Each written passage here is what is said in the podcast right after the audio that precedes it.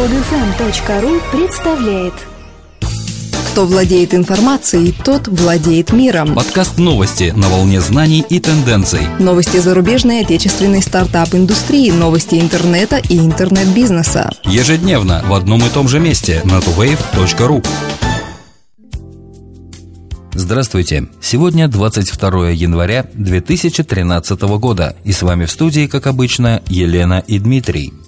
Российский венчурный фонд Simil Ventures возглавил второй раунд инвестирования медиа-стартапа TechNation. В финансировании также принял участие фонд пассивных инвестиций East Ventures, который участвовал в первом раунде инвестиций в Техноблок в марте 2011 года. Сумма инвестиций второго раунда не разглашается, предположительно она составила около 500 тысяч долларов, столько, как правило, вкладывает фонд в компании на ранних стадиях развития. Портал TechNation создан в 2009 году. Он фокусируется на освещении новостей технологической и стартап-индустрии и является организатором конференции Startup Asia, которая обещает стать ежегодной. В команде стартапа 11 человек, и он уже играет видную роль на медиарынке Азии. Similar Venture Partners начал свою работу в 2012 году и является супер-ангельским фондом пассивных инвестиций. Technasia стал второй азиатской компанией в портфеле фонда после здравоохранительного стартапа DocDoc, который уже начал наступление на российский рынок, открыв свой первый офис в Санкт-Петербурге.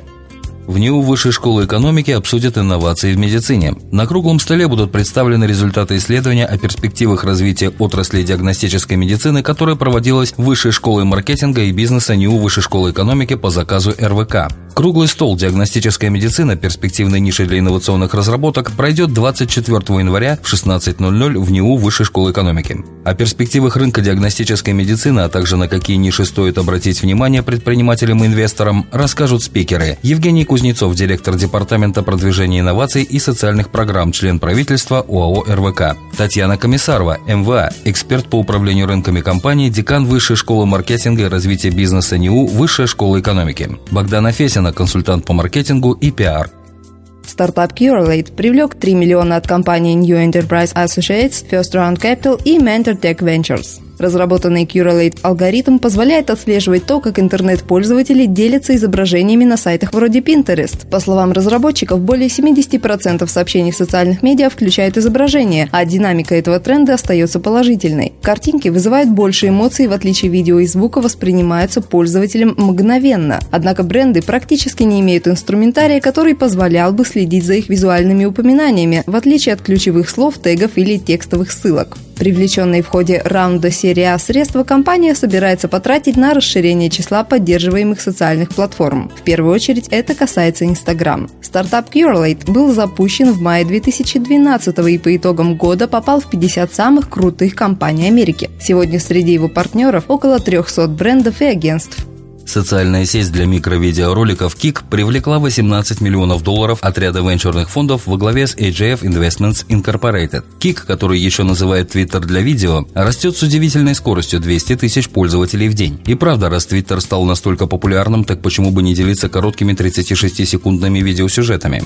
Kik дает возможность загружать обновления видеостатуса с помощью веб-камеры или смартфона и делиться ими на платформах Kik, Facebook, Twitter, Tumblr через электронную почту и SMS. Тут также можно оставлять комменты, следовать за друзьями, получать уведомления, посылать частные сообщения, проверять новостную ленту. Все как в привычных социальных сетях. В настоящее время количество ежемесячных просмотров страниц в Kik достигло 1 миллиарда, ежемесячных посещений 75 миллионов, уникальных посещений в месяц 15 миллионов. Kik был запущен в 2011 году в Торонто. Первый раунд финансирования в 2011 году составил 5,5 миллионов долларов, а совсем недавно, всего несколько месяцев назад, в октябре, компания привлекла еще 7 миллионов. Объем инвестиций в проекты 19 резидентов бизнес-инкубатора «Ингрия» в 2012 году составил 459 миллионов рублей. Это на 21% больше, чем в прошлом году и на 345% выше показателя 2010 года. Инвесторами проектов резидентов бизнес-инкубатора «Ингрия» стали крупные российские венчурные фонды. Также среди инвесторов бизнес-школы, частные фонды микрофинансирования, стратегические инвесторы, фонд Сколково и фонд пассивных инвестиций Санкт-Петербурга. Как сообщила Ингрия, финансирование получили компании-резиденты бизнес-инкубатора, которые представляют IT-сектор, а также проекты, готовые для реализации в промышленности. Киевский стартап-акселератор East Labs объявил специальный набор в сегменте e-commerce. Любой, у кого есть яркая идея, может заполнить заявку на сайте стартап-акселератора и пройти отбор на участие в программе. East Labs обеспечивает начальное финансирование в размере 20 тысяч долларов, оборудованный офис в центре Киева, персонального ментора, который поможет доработать идею и создать бизнес-модель. Доработанный продукт при поддержке акселератора будет показан широкому кругу специалистов, инвесторам, стратегическим партнерам и потенциальным пользователям. К рассмотрению принимаются заявки от команд предпринимателей, у которых есть идея нового бизнеса по продвижению конкретной группы товаров, четкое понимание региона и сегмента потребителей, минимальный прототип веб-сайта или мобильного приложения будущего магазина, базовый прогноз финансовых результатов на один год, все члены команды и огромное желание добиться успеха в электронной коммерции.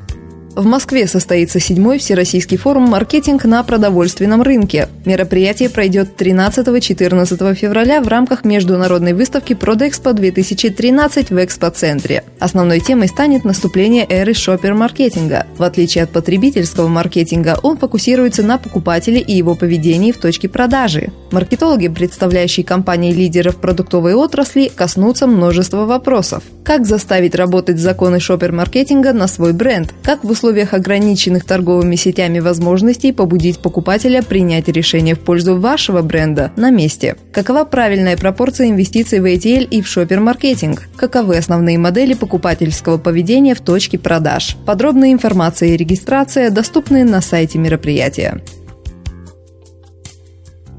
Скачать другие выпуски этой программы и оставить комментарии вы можете на podfm.ru.